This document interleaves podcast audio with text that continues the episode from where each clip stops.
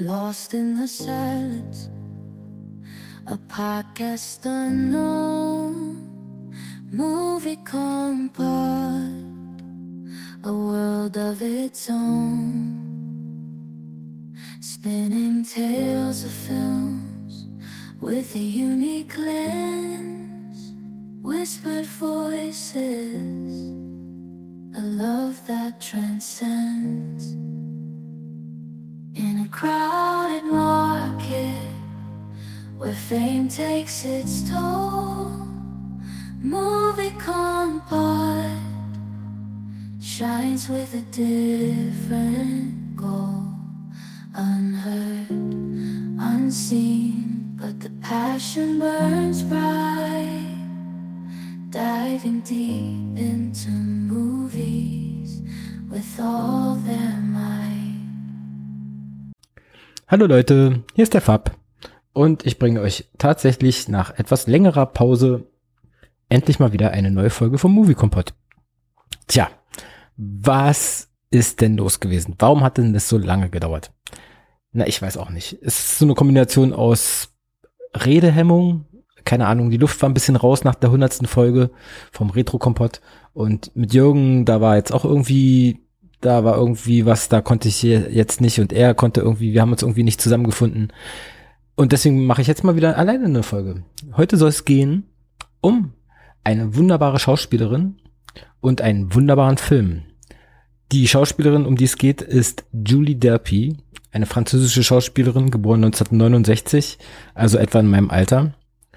Und ähm, der Film, um den es ja heute gehen soll, ist äh, der Film Zwei Tage Paris von 2007. In dem Film hat sie selber die Regie geführt, das Drehbuch geschrieben und die Hauptrolle gespielt, was es ja allein schon mal zu einer Besonderheit macht. Ähm, aber ich fange mal vorne an. Julie Delpy, woher kennt man sie, wenn man sie überhaupt kennt? Ihr erster Auftritt war mit 14 Jahren tatsächlich in einem Jean-Luc Godard-Film. Und ähm, ja, und dann mir ist sie zum ersten Mal aufgefallen äh, in dem ersten von von dieser ähm, Before-Trilogie von Richard Linklater. Ähm, da müsst ihr dann nochmal in Folge 1 vom Movie Kompott nachschauen. Da geht's glaube ich, um Richard Linklater. Ähm, oder Folge 2, ich weiß es nicht mehr. Egal. Auf jeden Fall äh, diese Before-Trilogie, Before Sunset, Before Sunrise, Before Midnight. Drei Filme von Richard Linklater, in denen sie mit äh, Ethan Hawke zusammen also ein Liebespärchen spielt. Auch diese Trilogie natürlich sehr sehenswert kommt auch darauf mal zurück. Ähm, aber was hat mich jetzt so fasziniert an diesem Film, Zwei Tage Paris? Das Ding ist eine ganz, ganz persönliche Geschichte. Da ist so viel von ihr selber drin. Ähm, also erstmal spielt's in Paris, ne? also ihre Stadt, äh, Heimatstadt. Ähm, es spielt, spielen ihre Eltern mit, ihre echten Eltern, Vater und Mutter spielen auch ihre Eltern im Film. Und es geht halt darum, sie ist seit zwei Jahren äh, mit einem Amerikaner zusammen, gespielt von ähm, Adam Goldberg. Und ja, und sie sind auf, auf einer Reise gewesen und auf dem Rückweg wollen sie nochmal zwei Tage in Paris halt äh, äh, irgendwie Stopp machen und da ein bisschen die Stadt genießen und sie will ihm das so ein bisschen zeigen, wo sie herkommt und wo sie lebt oder, gelebt hat oder so. Und ähm, man merkt von Anfang an, in dieser Beziehung kriselt es irgendwie. Da ist irgendwas nicht ganz in Ordnung. Also irgendwie sind sie jetzt schon ähm, fahren sie nicht mehr so ganz draufeinander ab wie am Anfang. Und dann kommen ganz viele Sachen dazu. Also so ganz Paris, ganz Frankreich ist für ihn als Amerikaner erstmal ein kompletter Kulturschock. Er kommt da überhaupt nicht klar. Diese ganzen komischen Marotten, die die Leute haben, ob die nun irgendwie auf den Markt gehen und da frisch Tiere geschlachtet werden, das findet er schon mal super eklig. Dann der Vater von ihr, der ist so ein schräger alter Knacker, der irgendwie alle Autos, die falsch parken, da nimmt er seinen Schlüssel raus und kratzt den erstmal den Lack auf und das ist ihm total unangenehm. Und ähm, also er kommt mit dieser komischen Attitüde nicht klar. Und dann gibt's auch irgend so ein Foto, was sie mal irgendwann von ihm früher gemacht hat, wo er nackig rumsteht und mit irgendwelchen Ballons in der Hand. Und natürlich kennen seine Eltern dieses Foto und finden es total lustig und ihm ist es total unangenehm. Und dann gibt's dann natürlich, sie sind in Paris, da gibt's dann irgendwie haufenweise von ihren Ex-Freunden und so. Und die tauchen dann irgendwie auch so ein bisschen auf. Da gehen sie auf eine Party oder sie treffen einen unterwegs und dann macht er sie total an. Und er kommt überhaupt nicht damit klar, dass sie eigentlich irgendwie eine, eine Frau ist, die halt einfach auch vor ihm schon ein Leben hatte und auch Freunde hatte und Beziehungen hatte und ähm, ja, und die Sache äh, steigert sich und steigert sich. Ich will euch nicht verraten, wo es hinführt, obwohl es natürlich einigen schon klar sein sollte. Aber dieser Film ist einfach fantastisch. Aber Julie Delpy ist auch einfach für mich eine der großartigsten Schauspielerinnen überhaupt. Das ist so eine blonde französische Schönheit. Als sie jung war, war sie extremst schön. Und jetzt in ihrem Alter, jetzt ist sie ja so Ende 40, so wie ich irgendwie. Oh, da ist sie immer noch eine tolle Frau. Ähm, das Alter geht natürlich nicht spurlos an Menschen vorüber, aber sie hat sowas von einer, einer Ausstrahlung. Also ich finde die einfach nur fantastisch. Also ich kann nur jeden einzelnen Film mit ihr empfehlen. Und da gibt's einige. Also auch zu diesem besagten äh, zwei Tage Paris gibt's noch einen Nachfolger von, ich glaube 2012. Der heißt dann zwei Tage New York, wo sie dann, ähm, naja gut, das kann man sich ja denken. Ne? Das ist äh, ähnliches Schema, aber äh, ähnlicher Stil. So eine ganz komische Art von Pseudorealismus wird in diesem Film gepflegt. Den finde ich aber total cool. Es gibt auch noch einen anderen Film von ihr, wo sie halt irgendwie so ein, ähm, so ein Treffen mit einer Familie, mit ihrer Familie hat, irgendwo auf dem Land, in so einem Haus und dann die ganze riesengroße Familie trifft sich und da ist auch wieder alles dabei irgendwie und viele von ihrer echten Familie sind da auch mit bei. Also sie hat immer so einen ganz, ganz persönlichen Touch und, und, und das äh, finde ich äh, fantastisch an ihr. Ne? Also ihr merkt schon, ich bin der größte Fan von Julie Derby und ähm, ja, also ich würde gerne natürlich ein bisschen mehr auf den Film eingehen, aber andererseits will ich euch nicht den Spaß verderben, weil wenn ihr den noch gucken wollt, ich weiß nicht, wo man den im Moment herkriegt. Ich habe den schon lange irgendwie vor langer Zeit gekauft und habe den äh, zu Hause, aber äh, den gibt's bestimmt irgendwo. Der wird bestimmt irgendwo gestreamt. Da kann man bestimmt da Amazon einfach zwei Tage Paris eingeben und sich die DVD kaufen oder was weiß ich, den Film digital irgendwie angucken. Das dürfte nicht so das Problem sein ich mag so eine kleinen Filme, die unterm Radar drunter durchfliegen und die so viel Spaß machen. Ich habe den Film bestimmt schon vier oder fünf Mal gesehen. Gerade jetzt, gestern habe ich ihn auch noch mal geguckt, um mich jetzt hier auf diese Folge einzustimmen. Und der macht einfach nur Spaß. Der Film ist einfach auf eine Weise zwar auch irgendwie seicht und locker, weil es ja irgendwie ist es ja auch eine Komödie, aber andererseits äh, sind spielen auch echte Gefühle da wirklich eine Rolle und und auch dieses, ähm, diese ganze Dynamik innerhalb einer Beziehung. Was ist, wenn in einer Beziehung so die Luft raus ist? Was ist, wenn die beiden eigentlich irgendwie gar nicht mehr so richtig zusammenpassen, aber irgendwie es dann doch noch hinkriegen wollen und aber merken, dass sie eigentlich so komplett unterschiedlich sind, dass sie miteinander überhaupt nicht klarkommen und die ganzen Kleinigkeiten, dann kommt irgendeine Nachricht auf ihrem Handy und er stalkt dann heimlich natürlich doch und was findet er? Natürlich der Lauscher an der Wand, hört immer nur die eigene Schand.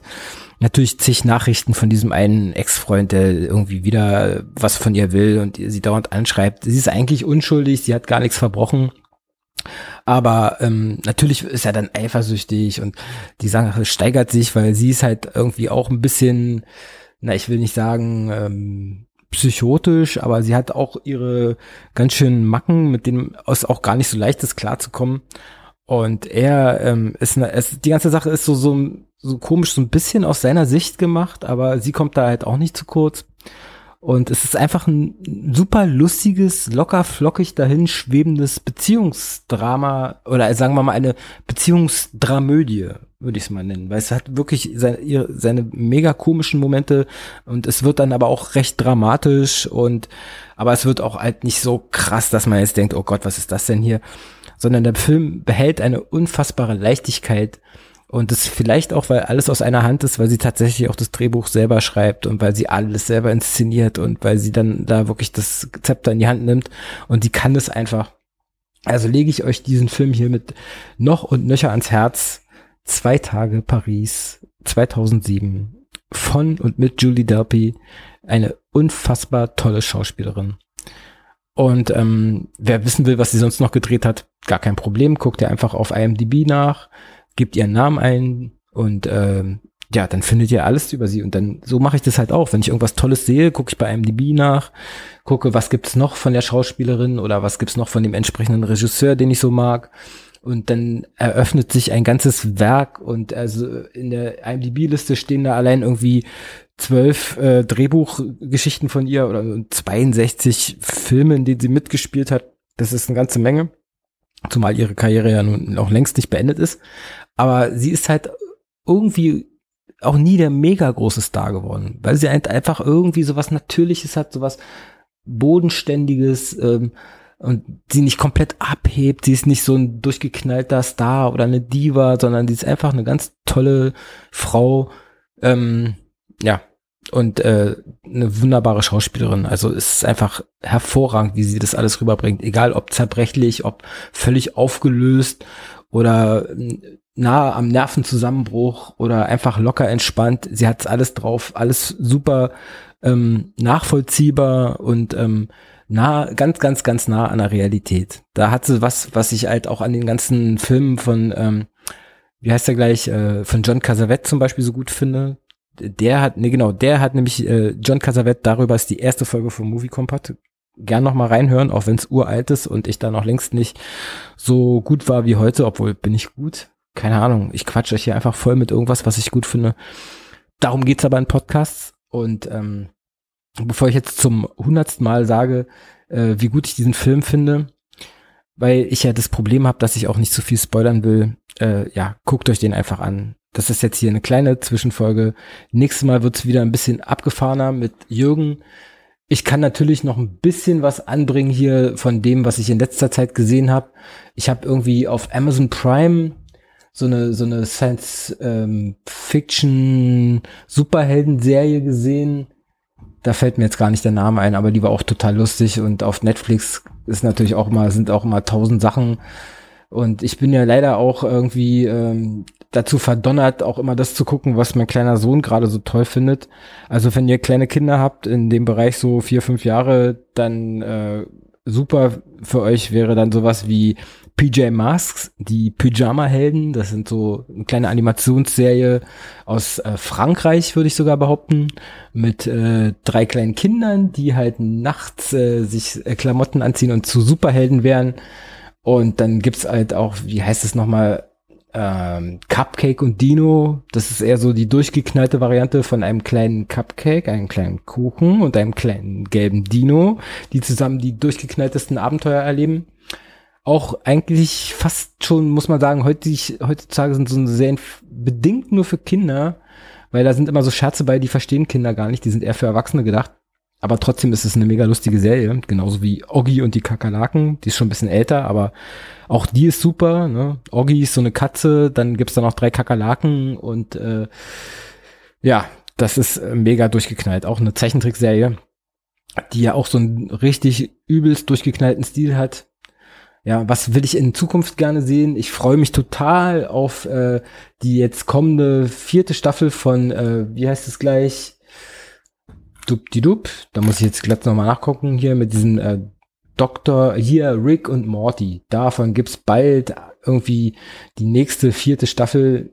Äh, ich, ihr merkt, ich sag dauernd durchgeknallt, weil noch durchgeknallter geht's kaum. Der verrückte Wissenschaftler, sein kleiner Enkel, den er immer mitnimmt und die verrücktesten äh, Abenteuer erlebt.